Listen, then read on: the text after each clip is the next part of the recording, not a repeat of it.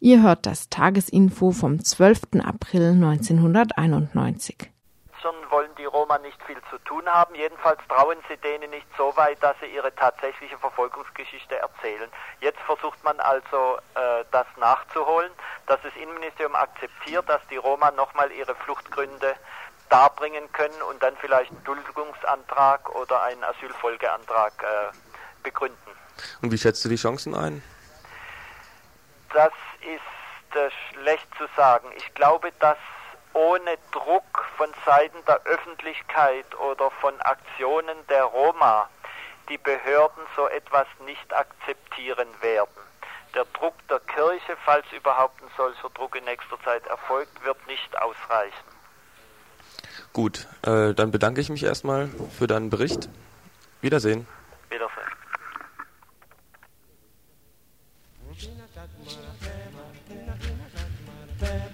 I've seen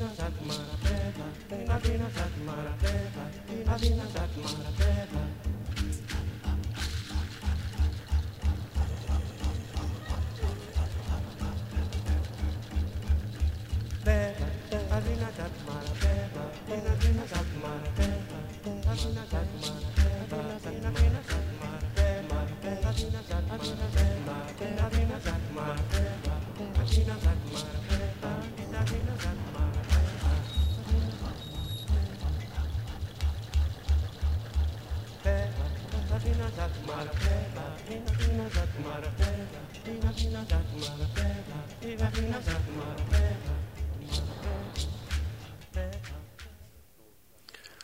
So, ich mache jetzt, äh, lade jetzt einen Bericht ein über Grit Mossmann, die lange, lange Jahre bei den Grünen war und äh, jetzt zurückgetreten ist.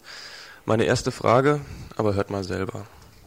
Den Grünen ausgetreten, äh, weil du, weil sie sich deinen politischen, von deinen politischen Ansichten entfernt haben. Wie sieht dann eine grüne Partei aus, die deinen Vorstellungen entspricht?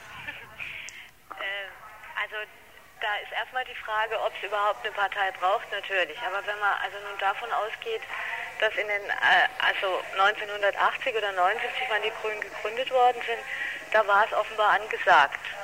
Und ich wäre nicht eingetreten, wenn sie nicht damals so ausgesehen hätte, dass ich da eine Mitarbeit für möglich sah. Hat sich aber halt nun in den zehn Jahren verändert. Und ich denke, äh, ja, vielleicht wird es auch einfach überflüssig. Also auf jeden Fall so, wie sie sich jetzt nach zehn Jahren darstellt, hat also für mich keine Attraktivität mehr. Ja, wo siehst du denn die Möglichkeit, politisch einzuwirken auf diese Gesellschaft? Ja, genauso wie ich das auch vorher gemacht habe oder auch während der Zeit bei den Grünen, äh, halt über, ja, wie soll man das mal nennen? Also Bürgerinitiativen in dem Sinne gibt es ja auch nicht mehr. Also es gibt Initiativen, soziale Bewegungen heißt ja auch so schön, ist auch so ein Wort, das ich nicht mag, aber um es jetzt mal zu beschreiben, halt äh, sich da einmischen, wo man sich auskennt und wo man was arbeiten will. Meinst du denn, dass man über so viele kleinere Initiativen gesamtgesellschaftlich was verändern kann? Also es gibt ja schon diverse Ansätze, also in, in der Geschichte der letzten 20 Jahre, wo schon was verändert wurde. Äh, es kommt halt darauf an, was man selber für einen Anspruch hat. Also ich kann natürlich sagen, gut, die Revolution gibt es nicht, also gehe ich jetzt nur noch an Baggersee. Das ist auch eine Möglichkeit, würde ich auch erstmal akzeptieren, aber es ist nicht meine. Das heißt, äh, so, ich arbeite lieber immer da mit, wo ich mich halt auskenne und wo ich denke, da kann ich vielleicht auch in kleinen Schritten, aber trotzdem was verändern. Ja, also du meinst, äh, dass innerhalb eines, also unseres Systems, äh, eine basisdemokratisch arbeitende Gruppe, also was diese BIs ja eigentlich sind, ne? Mhm. Das fußt ja auf Basisdemokratie. Ja. Äh, und diese Gruppen versuchen halt mehr und mehr ihren Ansatz auf die Gesellschaft auszudehnen. Mhm. Verstehe ich dich da richtig? Äh, weiß ich nicht, würde ich nicht jeder unterstellen. Also es gibt inzwischen auch rechtsradikale Bürgerinitiativen. Da muss man auch vorsichtig sein. Also nicht äh, bloß weil es sich Bürgerinitiative nennt, hat es schon einen emanzipatorischen Anspruch oder, einen, äh, oder auch den, den Sinn, diese Gesellschaft emanzipatorisch zu verändern. Aber und ich weiß auch nicht, ob alle das unbedingt äh, gesamtgesellschaftlich so begreifen wollen. Die meisten Initiativen kümmern sind Ein-Punkte-Initiativen, kümmern sich einfach um ein ganz bestimmtes Projekt und arbeiten daran. Und das heißt nicht gleich unbedingt, dass es jetzt gesamtgesellschaftliche Auswirkungen haben muss. Also könnte ich jetzt provokativ sagen, dass du nicht anstrebst, irgendwie äh, einen großen Überblick zu haben, sondern dass du in deinem kleinen Bereich arbeiten willst und da einige Sachen zu deinem oder dem Besten deiner Kolleginnen und Kollegen oder deinem jeweiligen Umfeld verändern willst, aber im Grunde nicht über den Kirchturm rausguckst. Ähm, also das ist zur Unterstellung, nicht über den Kirchturm rausgucken. Ich weiß nicht, ob man den Anspruch haben muss, wenn man anfängt zu arbeiten oder, oder anfängt zu sagen, ich will mich politisch engagieren. Äh, ob man dann unbedingt sagen muss, aber mein, mein Endziel ist die Veränderung dieser Gesellschaft. Natürlich ist mein Ziel die Veränderung dieser Gesellschaft. Das heißt aber, äh, also das schließt aber für mich nicht aus, an, an einzelnen Punkten äh, zu arbeiten. Jetzt möchte ich nochmal zurückkommen auf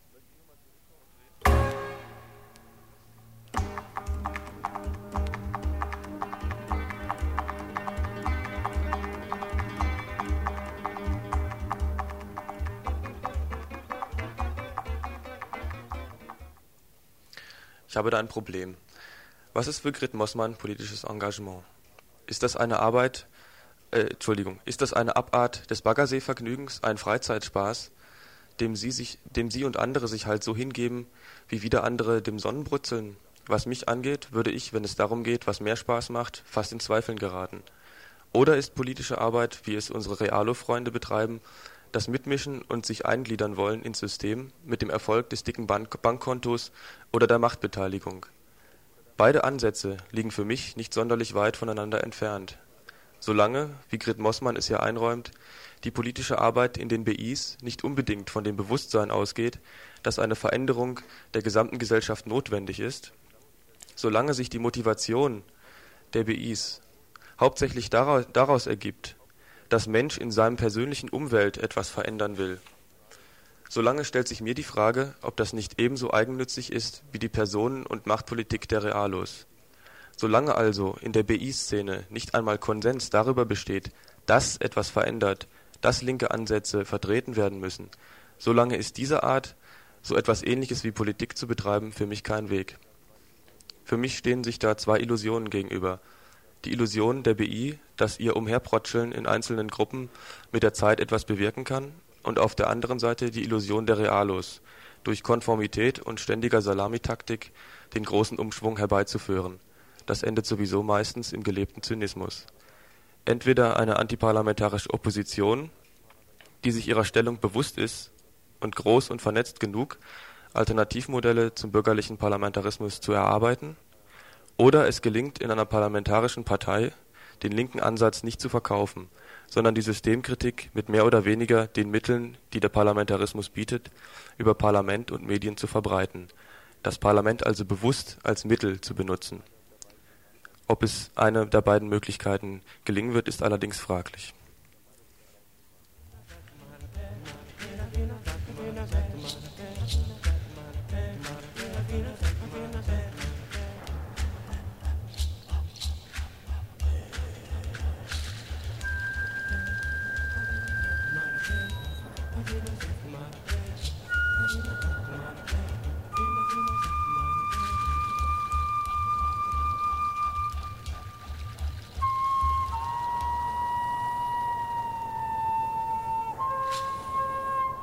Ihr hört das Tagesinfo vom 12. April 1991.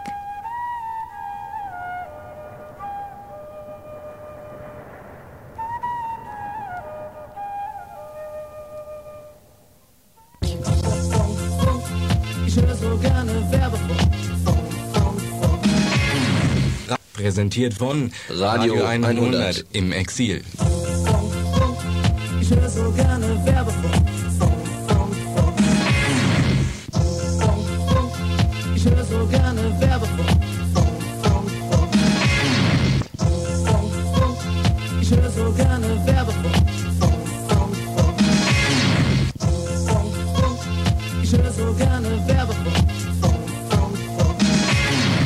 Präsentiert von Radio, Radio 100, 100 im Exil. Ich höre so gerne Werbefunk. Ich höre so gerne Werbefunk.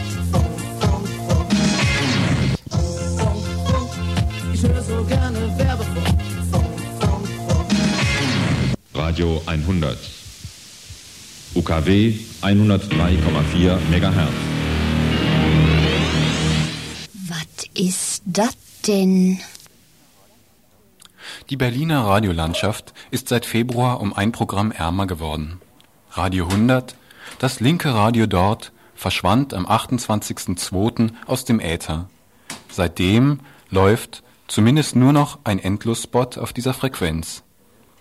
An diesem Tag meldete der Geschäftsführer des Radio 100, der Radio 100 GmbH, den Konkurs an, um die von der Geschäftsleitung beabsichtigten Verkäufe des Senders an den französischen Konzern Energie durchzusetzen. Radio 100, aufgebaut nach einem scheinbar alternativen Konzept, fand sich bald nach seiner Gründung in typisch kommerziellen Hierarchien wieder. Auf der Jagd nach dem täglich benötigten Geld bekam der sogenannte Gesellschafterverein schnell die Oberhand. Gesell Gesellschafter sollten die Finanzen sichern, erwarteten aber bald als Gegenleistung auch ein, paar ein, ein rentables Projekt und darüber hinaus eines ohne allzu viele Ecken und Kanten. In der zukünftigen Hauptstadt herrscht nun Goldgräberstimmung.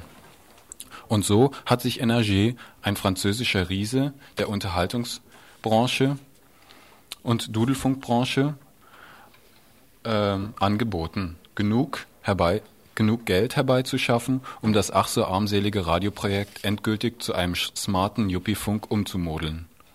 Doch einige Mitarbeiterinnen und Mitarbeiter wehrten sich. Sie versuchten, ein finanzielles Gegenkonzept auf die Beine zu stellen. Dafür bot sich Schmidt und Partner an. Die Berliner Mediengröße, bestehend aus dem Elefantenpress Verlag und einigen anderen Unternehmen.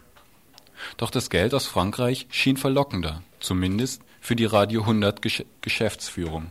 Flux meldete sie den Betrieb dem Konkursverwalter und am 28.02. standen die Mitarbeiterinnen und Mitarbeiter vor einem verschlossenen Gebäude, ausgestattet obendrein mit Polizeischutz. Nun gibt es inzwischen ein Exilradio 100. Das sendet zwar nicht, denn dann wäre es ein sogenannter Piratenfunk und das ist ja verboten, aber Exilradio 100 sammelt Spenden, produziert Sendungen auf Kassette, die dann für 5 Mark zu kaufen sind und wird sich außerdem im Frühjahr gemeinsam mit den Finanziers ähm, Schmidt und Partner, dem Basisverlag und der sogenannten Toleranz e.V. um eine neue Frequenz im Berliner Radiohimmel bewerben. Legitimation ist zusätzlich hier auch der Verein für interkulturelle Medienarbeit, der den, die wohlklingenden Vorsätze, die sich das neue Radio 100 vorgenommen hat, dann auch überwachen soll. Radio 100 im Exil möchte sich als das bessere Radiokonzept präsentieren und die Gunst des Berliner Kabelrats erringen. Am 6. Mai soll die Entscheidung darüber fallen, ob die Geschäftsführung plus Energie oder aber Radio 100 im Exil senden wird. Doch auch das sozusagen bessere Radio 100 soll vor allem eines bringen: Profit. Und dass dieser überhaupt entsteht, Dafür sorgt dann auch weiterhin der fröhliche Herr, der singt, wie gerne er Werbefunk hören würde. Die Geschäftsführung, kapitalkräftige Gesellschafter sind außerdem vertreten, die auch weiterhin auf Einschaltquoten und niedrige Produktionskosten schielen. Das alles wird also auch in Zukunft ein Radio 100 in Berlin bestimmen. Die Exilantinnen haben bereits über 300.000 Mark gesammelt. Doch auf solche Gelder können die möchtegern Profis in Berlin natürlich nicht bauen. Daher bleibt für alle, die ein linkes, nicht kommerzielles Radio in Berlin wollen, nichts anderes übrig, als sich schnellstens von Radio 100 zu verabschieden. Ein Silberstreif ist schließlich auch in Sicht. Im Ostteil der Stadt hat sich inzwischen eine Radioinitiative gebildet, die den Kommerzfunkern hoffentlich bald ihre pseudo-integrativen Modelle zum Teufel schickt.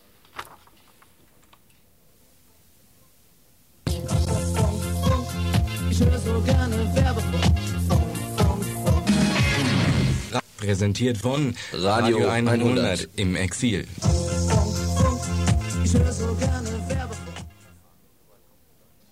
Keine Angst, so weit kommt es bei uns nicht. Und Uns bleiben auch sonst andere Aspekte erspart. Uns, das heißt RDL, kann man weder kaufen noch verkaufen. Aber wir können eingehen und oder verboten werden. Was uns nicht passieren können, kann, das habt ihr eben gehört. Was uns passieren kann, dazu bleibt mir nur zu sagen, Leute, werdet Mitglieder bei RDL. Es reicht nämlich immer noch nicht mit der Anzahl von Mitgliedern und auf dem Spiel steht nun mal das einzige freie Radio in der BRD.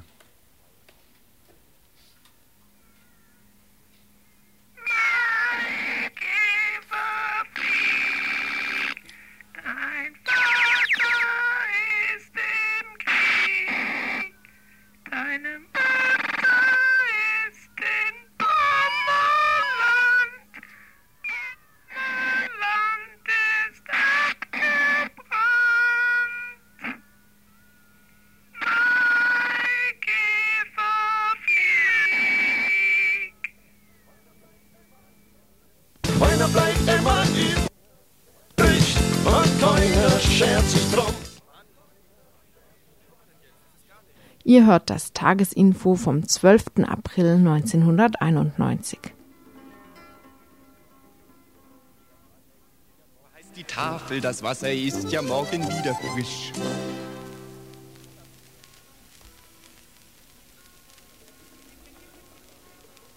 Schlaf, schlafe ein, mein Kind, bleibe brav, bleibe rein, mein Kind, spucke nicht aufs Kanapee. Tu nie deiner Freundin weh, schlage keinen Topf entzwei, löffle fromm dein Frühstücksei, kusch dich früh zur Abendzeit, üb immer Treu und Redlichkeit. Wirf keine Kinder in den Brunnen, damit sie schwimmen lernen.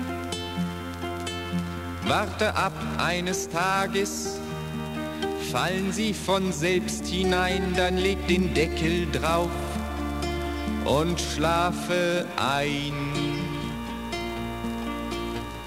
Schlaf, schlafe ein, mein Kind, bist so brav, bist so rein, mein Kind, stör den alten Marabu nicht in seiner Abendruh. Mach dich, wenn er ausgelaugt, still des Abends Knecke kaut, nicht in seiner Stube breit, üb immer Treu und Redlichkeit. Versuch nicht mit Zwergen in der Nacht zu zechen, Sie werden dich mit Nadeln stechen und wenn sie noch so winzig sind, sie beißen dich ins Knie. Schlaf, schlafe ein, mein Kind, bist ein Schaf, doch so rein, mein Kind, sieh dir keinen Sexfilm an. Träum von Storch und Weihnachtsmann zwar die Bergwelt lockt dich doch, steige nicht aufs Jungfernjoch. Das flache Land ist auch sehr weit, üb immer Treu und Redlichkeit. Und lass den Frömmsten auch in Frieden leben, wenn es dir als Nachbar nicht gefällt das, was zählt auf der Welt, ist dein Schlaf.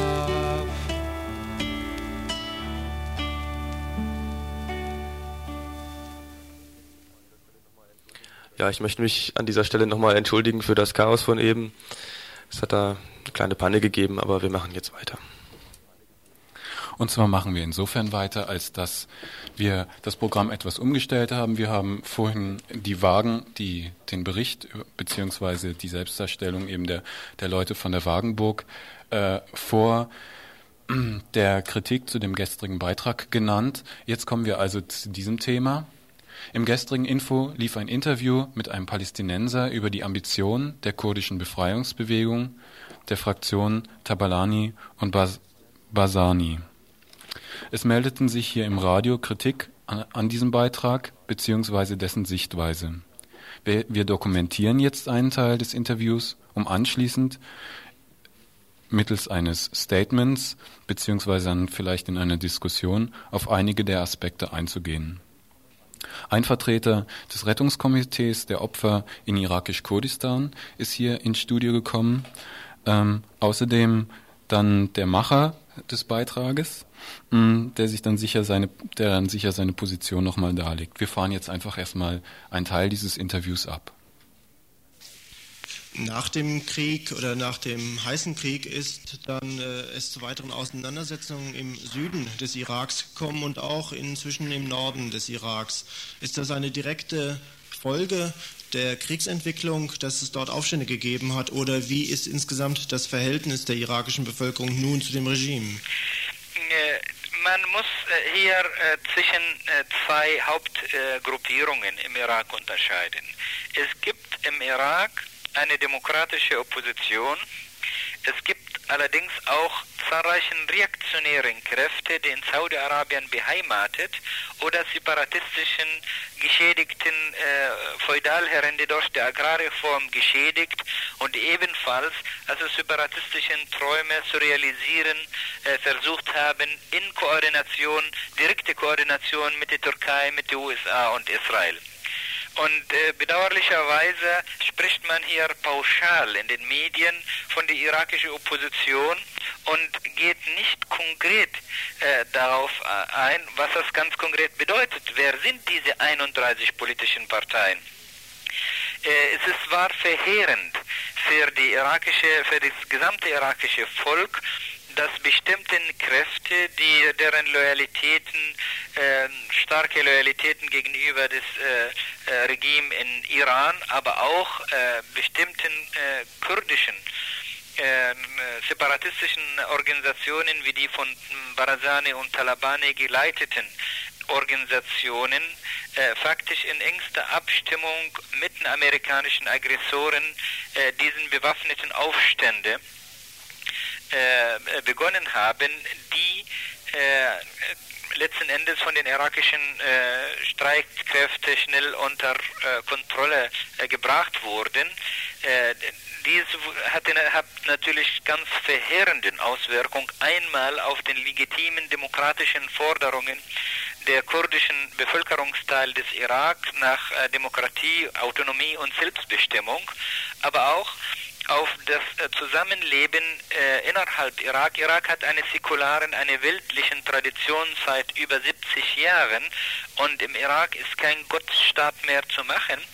Äh, ich habe detaillierte Informationen gerade im Süden über das Verhalten des sogenannten schiitischen Aufständischen, äh, die äh, ungeheuren Verbrechen, die sie an allen äh, verübt haben, die sie für gottlos gehalten haben oder gar äh, also nicht, äh, äh nicht Gläubigen.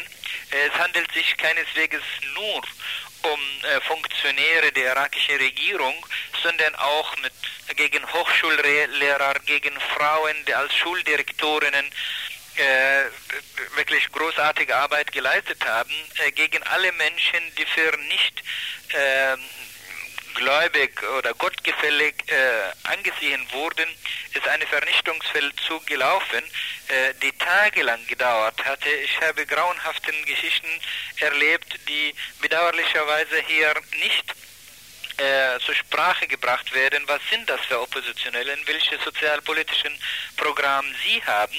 Man vermischt faktisch die absoluten legitimen äh, äh, äh, Forderungen und legitimen Interessen der kurdischen Bevölkerung des Irak vermischt sie faktisch mit den Ambitionen der in Saudi-Arabien im Exil befindlichen erzreaktionären irakischen Opposition aus alten Generäle und Feudalherren. Hier in der Presse wird es so dargestellt, als wenn die irakische Armee nicht genügend durch den Krieg geschwächt worden sei und deswegen die Möglichkeit hatte, im Süden gegen die Bevölkerung vorzugehen und nun auch die kurdische Bevölkerung im Norden des Iraks zu vertreiben oder zur Flucht zu zwingen. die Verluste des Irak sind ungeheuerlich hoch. Man, man will offensichtlich die, diese Verbrechen am irakischen Volk relativieren mit diesen Behauptungen. Nein, die Geheimnis, warum es die irakischen, die wenigen irakischen Truppen äh, gelungen ist, sowohl im Süden als auch im Norden, äh, die Situation wieder unter Kontrolle zu bekommen, ist einmal, dass die Mehrheit der Bevölkerung äh, gegen diese einmal gegen diese schiitische Konzeption im Süden, diese überhaupt gegen die Konzeption, die Irak in eine religiösen, religiösen islamischen Republik sozusagen zu machen, da ist die absolute Mehrheit der irakischen Bevölkerung dagegen. Das ist die eine Sache. Und man darf nicht übersehen, dass immerhin in der irakischen Armee 370.000 äh, kurdischen äh, Soldaten als integraler Bestandteil der irakischen Armee sind und man darf diese die Situation nicht so darstellen, als ob die absolute Mehrheit der äh, äh, kurdischen Bevölkerung wirklich äh, die Politik Uzal und, und Bush äh, mittragen. Es gibt im Irak Probleme ja, seit Jahrzehnten. Das Problem, dass die äh, kurdischen Bevölkerung Teil ihrer legitimen Autonomie und demokratische Selbstbestimmung nicht in dem Umfang realisiert äh, bekamen, wie äh, das ihnen äh, zusteht. Und dieses Problem muss politisch gelöst werden im Rahmen einer demokratischen äh, Ordnung im gesamten Irak, aber nicht im Rahmen von separatistischen äh, Bestrebungen äh, gestützt auf die Unterstützung der USA und Israel in dieser Region. Gibt es denn genauere Informationen darüber, dass möglicherweise die Fraktion von Talabani und Barzani sich die Schwächung der irakischen Zentralregierung zunutze gemacht hat? Das ist eindeutig. Es waren eindeutigen abgestimmten Aktionen. Der Zeitpunkt, wann äh, diese Aktionen im Norden äh, be begonnen haben, die, das Treffen äh, von äh, Talabani, Barazani und Uzal, wo anschließend also die Talabani bescheinigt Uzal, dass er ein einen Demodorsch und Dorsch ein demokratischen Politiker ist. Und äh, dann die be geheime äh, Besuche, die Barazani in Israel und die äh, die, die Waffengeschäfte, die er dort abgeschlossen hatte, es war eine abgestimmte Aktion mit den Amerikanern und letzten Endes die äh, Bush hat gesagt, so, wir haben äh, äh, bis jetzt äh, die, die, Arbeit getan und jetzt liegt an euch, appellierte faktisch an seine innenpolitische Verbündete, äh, die Arbeit weiterzumachen. Und das Problem oder die Fehlkalkulationen, denen die Barazani und Talabani äh, faktisch äh, erlegen sind, sind folgendes, dass die USA wirklich äh, keineswegs um das Selbstbestimmungsrecht, um demokratische Rechte für die Kurden gibt, sondern sie wollen hier einen neuen Krisenherd auf Jahre hinaus in dieser Region äh, einfach entfalten, nämlich dadurch, dass diese feudal-separatistischen Kräfte unterstützt, militärisch unterstützt werden, möglicherweise auch noch nach afghanischem Vorbild in Pakistan hier, äh, dass sie äh, ausgebildet werden in Iran und in, in die Türkei und dass sie beginnen, einen längerfristigen äh, Krieg natürlich gegen den Irak zu führen. Dies würde zur Destabilisierung die gesamte Region, die Türkei, Iran und Irak auf Jahre hinaus äh, führen. Und äh, nach meiner Einschätzung will die USA hier keine stabile politische Regelung haben, sondern sie verwaltet ein neuer Konfliktherd, was natürlich äh, zu den äh, ab, die Stärkung der Spannung in dieser Region und damit die Abhängigkeit all dieser Regime von der US-Politik bedeutet. Würden Sie denn sagen, dass äh, Talabani und Barzani die kurdisch-irakische Bevölkerung missbraucht oder benutzt für ihre eigenen Interessen?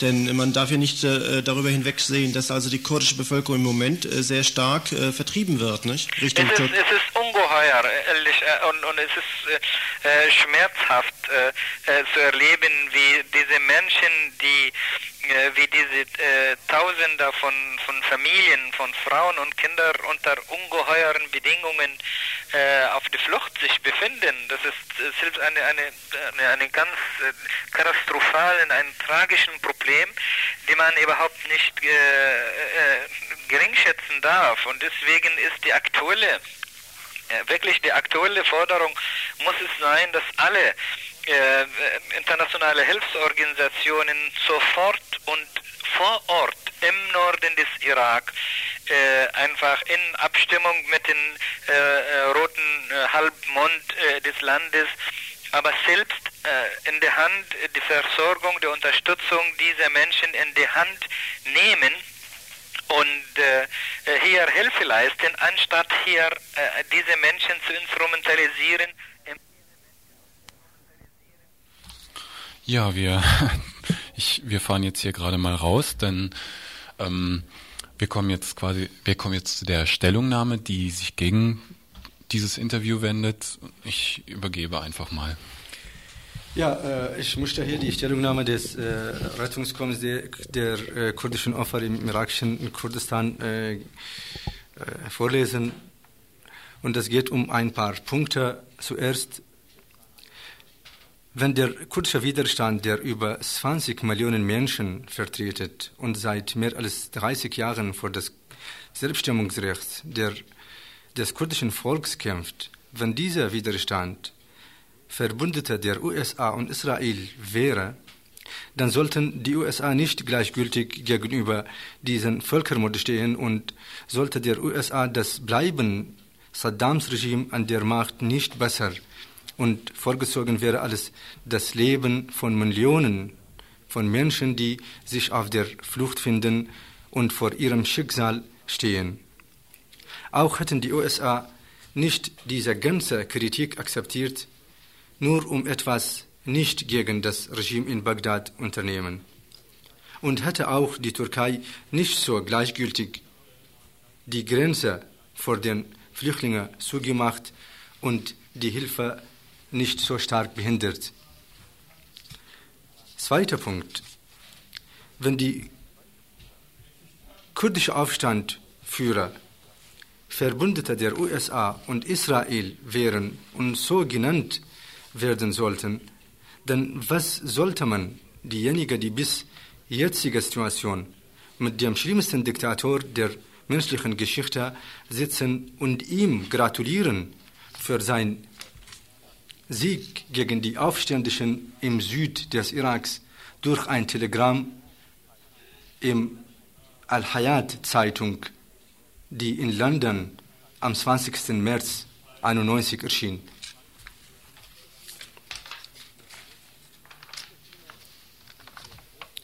Diese Stimme, die wir hörten, ist keinerlei Stimme eines menschenrechtsbewussten demokratischen Palästinenser, ist, sondern ist eine preiswert selbst verkaufte Stimme, die wir nur auf Baas-Regime tonen hörten. Diese Stimme schadet nicht nur kurdischer Volk, sondern das palästinensische Volk vor allem.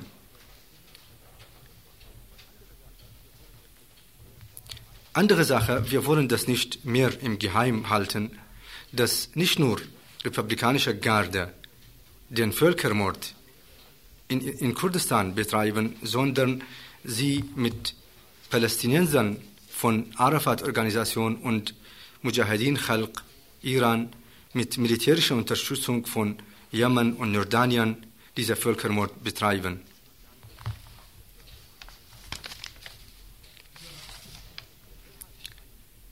Ich möchte fragen, wer hat eigentlich diese Massenflucht der Kurden verursacht? Und warum sind diese Millionen von Menschen eigentlich auf der Flucht gekommen? Sind sie von Talabani, der bis vor ein paar Tagen im Ausland war, missbraucht? Oder sind sie geflüchtet, um ihr Leben vor dem Völkermord Saddam zu retten? Kann die ganze Welt die Bilder, die jeden Tag und Stunde sieht und hört, verleugnen und die Behauptungen dieser sogenannten Journalist und sein Befehlshaber Saddam glauben. Und zum Schluss, ich möchte sagen, trotz allen diesen Geräuschen, das kurdische Volk bleibt immer mit dem palästinensischen Recht und den die Rechte der anderen Völker der Region hart und Solidarität und mitarbeitet. Soweit die Stellungnahme? Ja. Gut. Ähm, kommen wir zu den Antworten darauf? Kommen Ja, wir vielleicht äh, zu einigen Also ich möchte vielleicht ganz kurz erzählen, ich habe das Interview gemacht mit Saiduddin, ein palästinensischer Journalist der Nachrichtenagentur Wafa. Eine palästinensische Nachrichtenagentur Wafa äh, Saiduddin, das war mir bekannt, war vor kurzer Zeit noch im Irak gewesen. Ich hatte das gewusst und hatte auch herausgefunden, dass er inzwischen zurückgekehrt ist. Das Interesse, was diesem Interview zugrunde gelegen ist, äh, bestand darin, einen möglichst direkten, authentischen Bericht zu bekommen von Leuten, die den Irak besuchen konnten, über die Situation nach dem Krieg, den die USA zusammen mit ihren Alliierten gegen den Irak geführt haben. Das Interesse äh, hat sich auch im ersten Teil dieses Interviews ausgedrückt. Zunächst erstmal herauszufinden, was er also von der Situation im Irak mitbekommen hat, wie die Situation für die Zivilbevölkerung ist. Das ist jetzt heute hier nicht wiederholt worden, ist aber gestern aber auch gesendet worden. Und anschließend auch nachgefragt, wie jetzt die Situation im Irak ist, aber auch die verschiedenen Probleme dieser Situation nach dem Krieg, was es eigentlich dazu zu sagen gibt.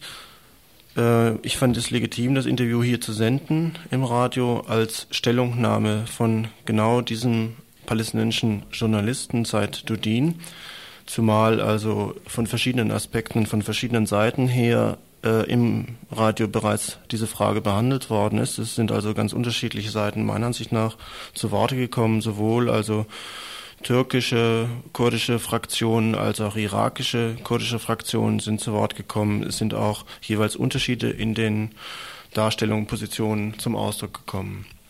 Ist es klar geworden in dem Interview, dass es sich hierbei eben um eine, eine ja, Fraktion, wie du jetzt sagst, handelt? Oder wie schätzt du jetzt eben diesen Palästinenser ein? Soweit ich das verstanden habe, hat er versucht deutlich zu trennen zwischen einer demokratischen Opposition im Irak, die es gibt, und verschiedenen äh, Fraktionen, die im Irak auch noch im Moment eine Politik versuchen äh, zu gestalten und hat sich dort im Wesentlichen auf zwei, äh, in dem wo es um in dem Teil, wo es um den nördlichen Teil des Iraks, um Südkurdistan gegangen ist, hat er versucht, sich auf zwei Fraktionen zu beziehen, auf die Fraktion um äh, Talabani, Jalal Talabani und Barzani.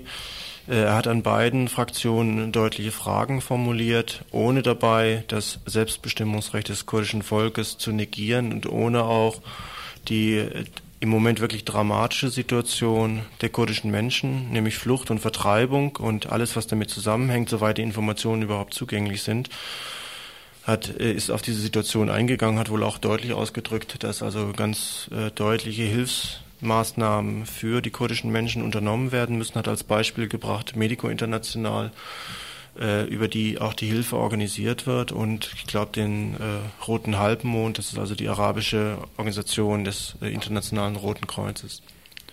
Ich denke, soweit sollten Wenn wir ich, das nur, als, ja? wenn ich nur eine äh, kurze Frage äh, sagen dürfte, wenn äh, wer ist eigentlich diese äh, demokratische Opposition, die von äh, diesem Journalist äh, genannt wurde? Wenn die, der äh, Aufstand im Süden des Landes Verbrecher sind und wenn die Kurden Feudale sind, dann wer ist eigentlich dieser äh, demokratische Aufstand? Kann sein, die, die äh, nur diejenigen mit dem Regime verbunden sind und von, von dem Regime äh, geführt werden, ist, sind diese äh, die, die demokratischen äh, Kräfte, die dieser Journalist meint? Äh, Ich denke, also ich würde jetzt weniger über den äh, Süden des Iraks und über die unterschiedliche Situation dort versuchen zu reden, wenn wir also versuchen, hier vielleicht ein paar Sachen klarzukriegen, sondern eher über die Situation der Kurden im Nordirak. Und ich habe für mich den Eindruck, es ist im Moment recht schwer, wirklich also dazu äh, eine Diskussion hinzukriegen, in der dann auch die Unterschiede klar werden. Und es ist meiner Ansicht nach sowohl gestern auf der Demonstration als auch vergangenen Samstag in Freiburg auf der Kundgebung bereits deutlich geworden, dass dort sehr starke unterschiedliche Einschätzungen auch vorhanden sind. Ich denke, dass es hier einfach auch um unterschiedliche Einschätzungen geht. Das hat man jetzt gesehen. Und angesichts der Zeit möchte ich dieses, das vielleicht auch nochmal auf spätere Sendungen verschieben. Danke. Ich, das will ich nicht. Da ist ein Telefonanruf erstens da. Soweit ich das gesehen habe, hat Nein. nichts damit zu tun. Ach so.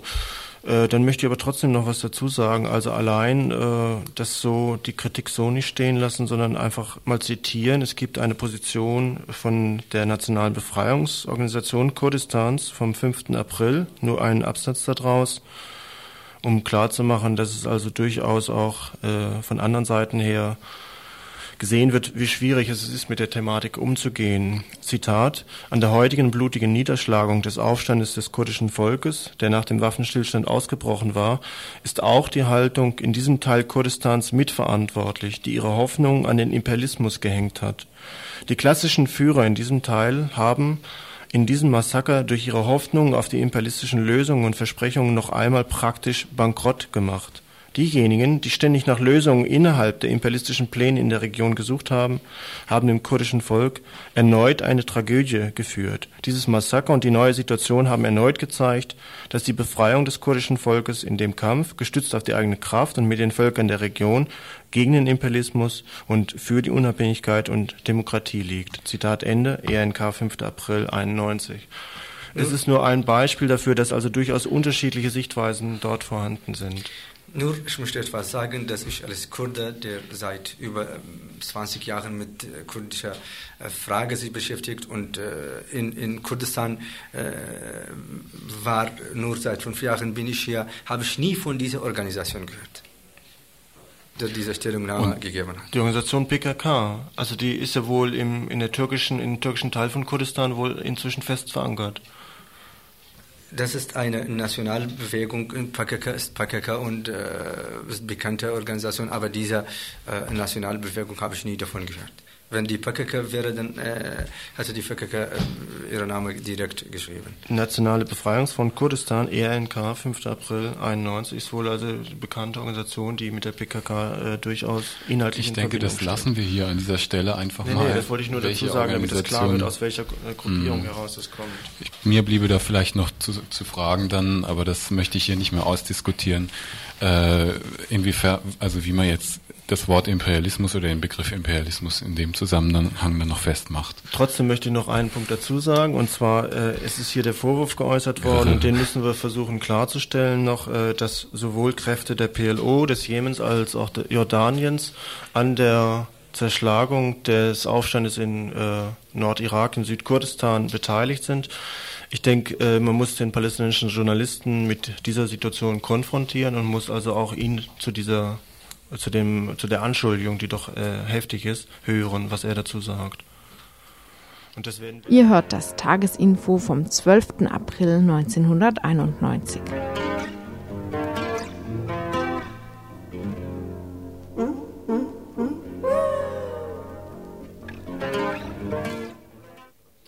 So, jetzt mal zu einem anderen Thema. Und zwar ist heute das Haus in Lörrach geräumt und äh, abgebrochen worden. Ich habe hier kurz einen Anrufer, der die Situation in Lörrach beschreibt.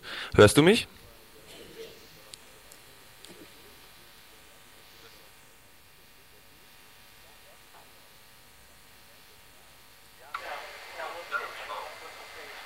Ja, hörst du mich überhaupt? Ja, ja gut. Ja, also ich rufe aus Lörrach an. Wir sind jetzt vor unserem ehemaligen Haus. Wir sind gestern geräumt worden. Und hatten da keine Chance, weil kaum Leute im Haus waren und haben dann unsere Sachen rausgeräumt und die Stadt hat dann das Haus verrammelt und äh, es waren da massiv Einsatzkräfte von der Polizei auf der Straße, sodass uns keine Möglichkeit war, wieder in das Haus reinzukommen. Wir sind dann mit unseren ganzen Sachen in den Hebelpark gegangen, das ist ein Park mitten in Lörrach, haben da unsere Zelte aufgeschlagen und von da sind wir dann heute Morgen um 11 Uhr wieder ähm, ja, geräumt worden. Also unsere Zeltstadt im Hebelpark steht auch nicht mehr. Und ja, die Stadt hat heute ihren Abriss durchgedrückt und hat heute im Laufe des Nachmittags das Haus, wo wir besetzt hatten, vor zwei Wochen abgerissen. Und im Augenblick läuft eine Volkskirche in der Kirchstraße 3 und morgen früh machen wir noch eine Demo um 11 Uhr auf dem Rathausplatz und hoffen, dass da viele Leute aus Freiburg auch kommen, weil wir ja auch öfter schon oben waren. Also ja, wir brauchen einfach auch viele Leute hier unten, weil ähm, die Göppinger Einheit, die 41er Einheit bei uns unten auch schon da ist und wir wissen genau, wie die reagieren. Und so okay, dann, dann können wir das vielleicht festhalten, äh, dass morgen die Demo um 11 auf dem Rathausplatz in Lörrach ist, gegen die Hausbesetzung und gegen den Abriss des Hauses in Lörrach.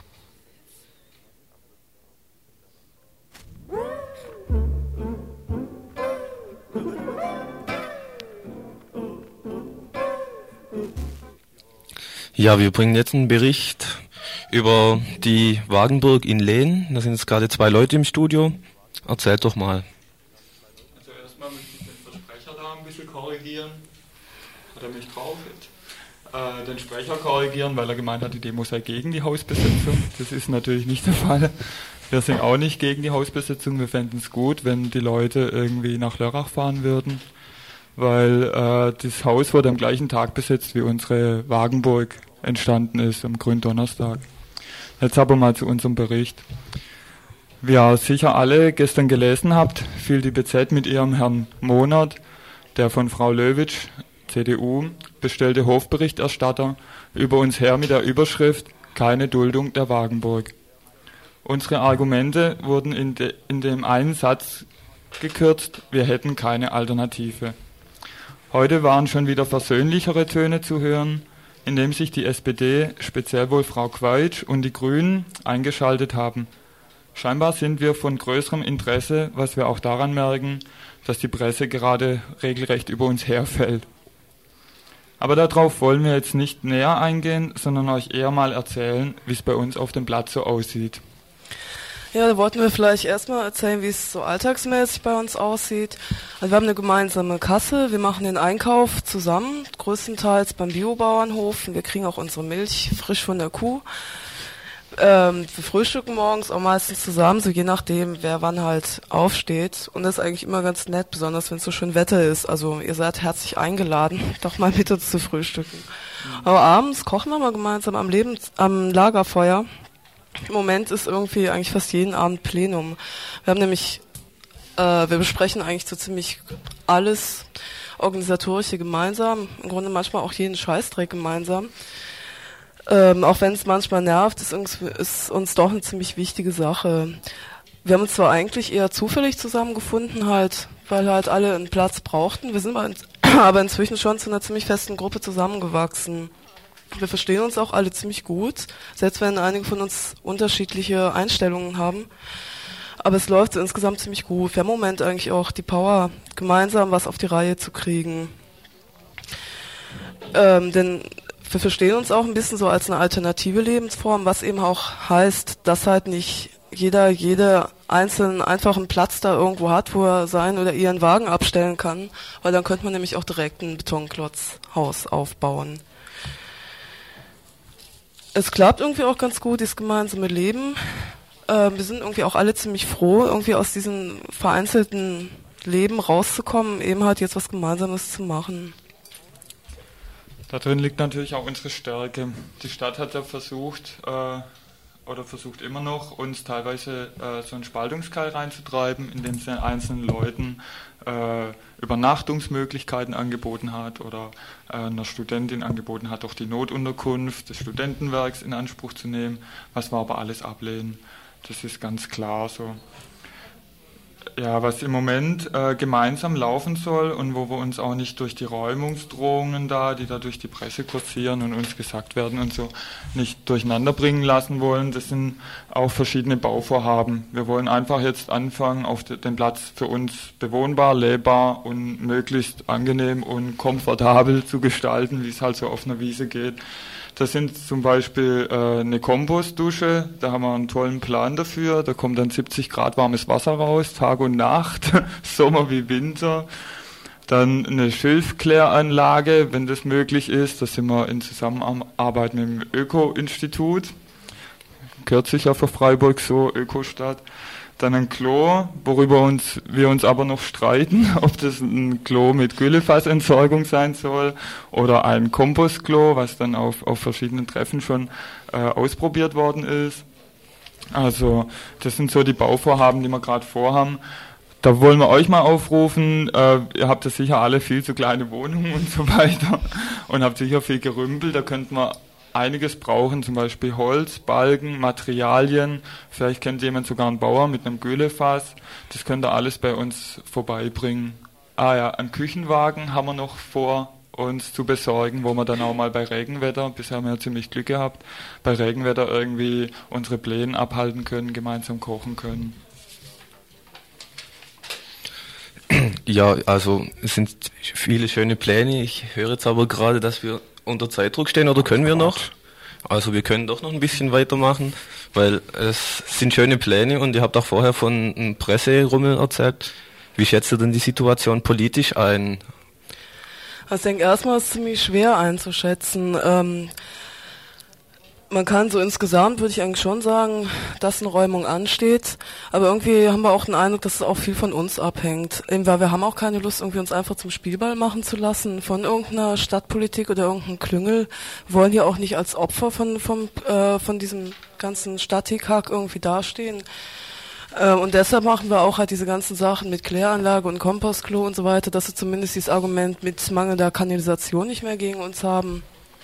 Und was für uns auch erstmal ziemlich wichtig ist, dass wir uns halt auch nicht runterziehen lassen von dieser scheinbaren Unmöglichkeit, mhm. da auf dem Platz bleiben zu können. Ne? Und was auch, wie ja schon gesagt wurde, dass wir uns halt eben nicht spalten lassen, ne? dass wir halt versuchen, gemeinsam irgendwie unsere Sachen weiter gemeinsam auch durchzuziehen und dass sich halt nicht Einzelne abspalten. Ähm, ja, und was, was uns halt auch ein wichtiger Punkt ist, ähm, dass halt auch dieses Argument, dass wir hier die öffentliche Ruhe oder Ordnung irgendwie stören, dass das halt doch nicht stimmt. Und das klappt bisher auch so ganz gut. Wir haben ganz guten Draht zu den Nachbarn oder überhaupt zu den Bürger, Bürgerinnen in Lehen. Zumindest wie es halt für uns scheint. Da sind auch schon so Sprüche gelaufen, dass er halt ähm, die Bürger und Bürgerinnen halt sagen, dass wir genauso Menschen wie sie sind und dass für die auch okay ist, wenn wir da sind. Ne? Ja, darf ich gerade nochmal dazwischen fragen? Diese ähm, Frau Löwitsch hat ja da ähm, Gegenteiliges behauptet und sich ja auf Bürgerinnen und Bürger vor allem berufen, die sich dagegen gegen wehren anscheinend. Das ist also nicht der Fall aus eurer Sicht. Also ich denke, also uns hat es ziemlich überrascht, weil wir halt eigentlich eher positive ähm, Reaktionen mitbekommen haben. Ich denke wirklich, dass es einfach auch so ein bisschen herbeigezogenes Argument ist, dass sich vielleicht so ein, zwei Leute beschwert haben und dass sie daraus einfach wieder eine große Sache macht. Ne? Und wir haben irgendwie auch geplant, dass wir halt eben auf, als wir das gehört haben mit den Beschwerden, dass wir halt auch nochmal vermehrt Öffentlichkeitsarbeit machen. Wir wollen uns halt jetzt demnächst irgendwie ähm, in Lehnen an die ähm, Straßenbahnhalte stellen mit unserer Infowand und dass die Leute uns halt kennenlernen, dass wir sie auch direkt ansprechen und fragen, wie sie denn zu uns stehen und wo sie dann auch sagen können, was sie stört oder was ihnen gefällt. Da ist wohl auch das Ding, dass die Frau Löwitsch so, haben wir jetzt erfahren, schon mal einen Antrag auch ab, äh, entschieden abgelehnt hat, so äh, äh, Flüchtlinge aufzunehmen in ihrem schönen Ortsteil da draußen und dass sie das mit uns halt jetzt wahrscheinlich auch so versuchen tut, irgendwie sauberer Stadtteil Lehn muss so bleiben, der Rest soll in die Stadt oder was sie uns vorgeschlagen hat, wir sollen doch in die Pampa gehen, wo es nicht so notstandsdicht besiedelte Gebiete gibt. So. Aber wir haben uns schon ziemlich über die Frau Löwisch geärgert. Äh, also uns schien es wirklich so als Hauptsache, dass, dass wir hier weg sind, dass wir hier niemanden mehr stören. Mhm. Also es sind schon harte Sachen von ihr gekommen. Jetzt habe ich gerade noch einen Zettel gefunden. Äh, den wollte ich nach den Bauarbeiten vorlesen, habe ich jetzt vergessen. Äh, das lese ich jetzt noch vor, das ist mir ziemlich wichtig oder uns auch überhaupt allen draußen so. Äh, das mit den Bauarbeiten, das hört sich jetzt für euch sicher nach total viel Arbeit an, was es natürlich auch ist. Für uns ist es wichtig, dass es nicht das Einzigste bleibt, was da draußen läuft. So. Aber das ist für uns jetzt erstmal was, worüber wir uns erstmal auch kennenlernen und austauschen und womit wir auch unseren Fun haben wollen, so mit einfachen Mitteln das Unmögliche möglich zu machen, nämlich unseren Lebensraum selbst zu gestalten. Was da dann draus entsteht, das begreifen wir nicht allein als unsere Sache, sondern diesen Platz zu nutzen und zu gestalten ist auch eine Sache für euch und genauso auch, was da draus wird, so. Also wir laden euch echt ein, jeden Tag könnt ihr vorbeigucken, und damit machen, was er wollt. Also, Ihr hört das Tagesinfo vom 12. April 1991.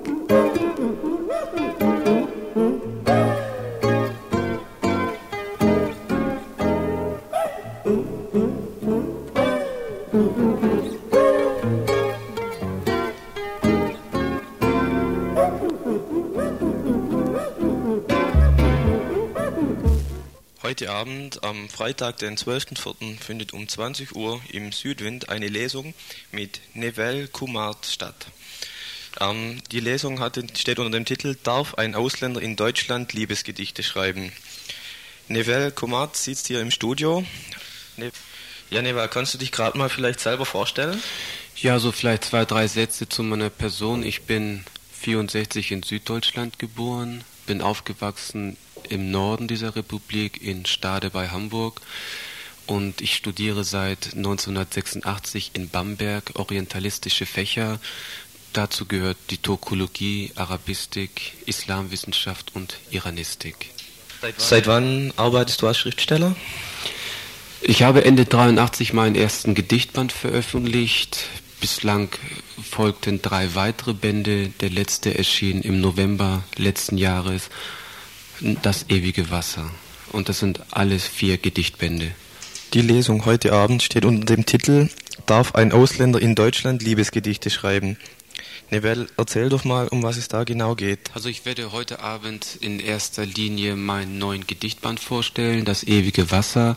Und darin ist eben ein Kapitel mit Liebesgedichten enthalten, woraus eben diese Frage auch entnommen ist. Ähm, gibt es einen speziellen Grund? Gibt es Angriffe auf Migranten, dass sie keine Liebesliteratur schreiben sollen? Ich hatte mal eine Auseinandersetzung mit einem sogenannten Literaten der ersten Ausländergeneration, der mir vorwarf, ich würde unsere Sache, unser Problem vernachlässigen und stattdessen auch Liebesgedichte schreiben. Es enthält eben eine Polemik darauf, dass man nur Problem- und Arbeitergedichte schreiben sollte. Ich wehre mich dagegen und schreibe gerne auch Liebesgedichte und lese sie auch gerne vor. Also das heißt, dass im Normalfall für die Mehrheit Migra Migrantenliteratur sich nur mit spezifischen Themen für Migranten beschäftigen soll. Genau, das ist in der Regel der Fall, aber ich wehre mich dagegen. Ich denke, dass in einer Zeit, in der wir hier in Deutschland leben, in der die Ausländerfeindlichkeit auch wächst und die Republikaner immer stärkeren Einfluss haben, dass in solch einer Zeit Liebesgedichte, die die Emotionen und Gefühle der Gastarbeiter darstellen, politisch weitaus brisanter sind als irgendwelche Arbeitergedichte oder Fließbandgedichte. Heißt das, dass du nur Liebesgedichte schreibst oder wie würdest du dein Werk beschreiben? Gedichte enthalten auch sehr viel politische Brisanz, aber eben nicht alle. Es gibt auch sehr viele Liebesgedichte darunter, Gedichte, die sich mit dem Tod beschäftigen, mit dem Prinzip Hoffnung, um mit Bloch zu sprechen, Gedichte, die sich mit der Türkei beschäftigen. Es ist also ein sehr breites Spektrum und darunter finden sich auch politische Gedichte. Also könnte man sagen, dass du mit deiner Arbeit versuchst, äh, nicht die äußere politische Arbeit in den Vordergrund zu stellen, sondern die innere Verbundenheit eigentlich. Genau, sowohl als auch. Ich denke, es reicht nicht, agitatorische Pamphlete zu veröffentlichen. Die Sache soll auch eine literarische Tiefe haben. Ja, vielen Dank, Neval. Also nochmal, heute Abend um 20 Uhr im Südwind eine Lesung mit Nevel Kumar mit dem Titel Darf ein Ausländer in Deutschland Liebesgedichte schreiben?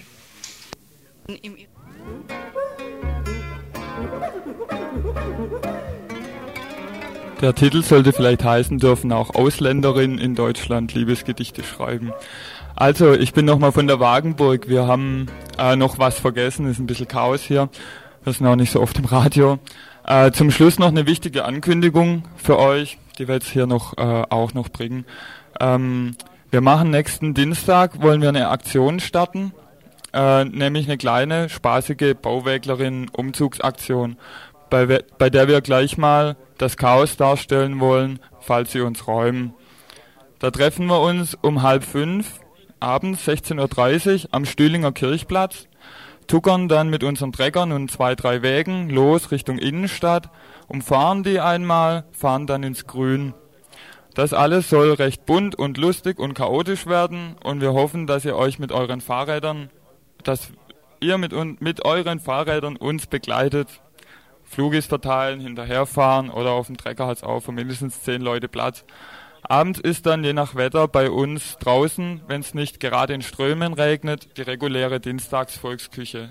Also wenn es absolut regnet, dann ist sie wie gehabt im Strandcafé, ansonsten dann bei uns draußen. Also nächsten Dienstag, halb fünf, Stühlinger Kirchplatz. So, das war das etwas chaotische Info vom 12.04. der Freitag. Verantwortlich waren der Christoph, der Dominik und der Alex.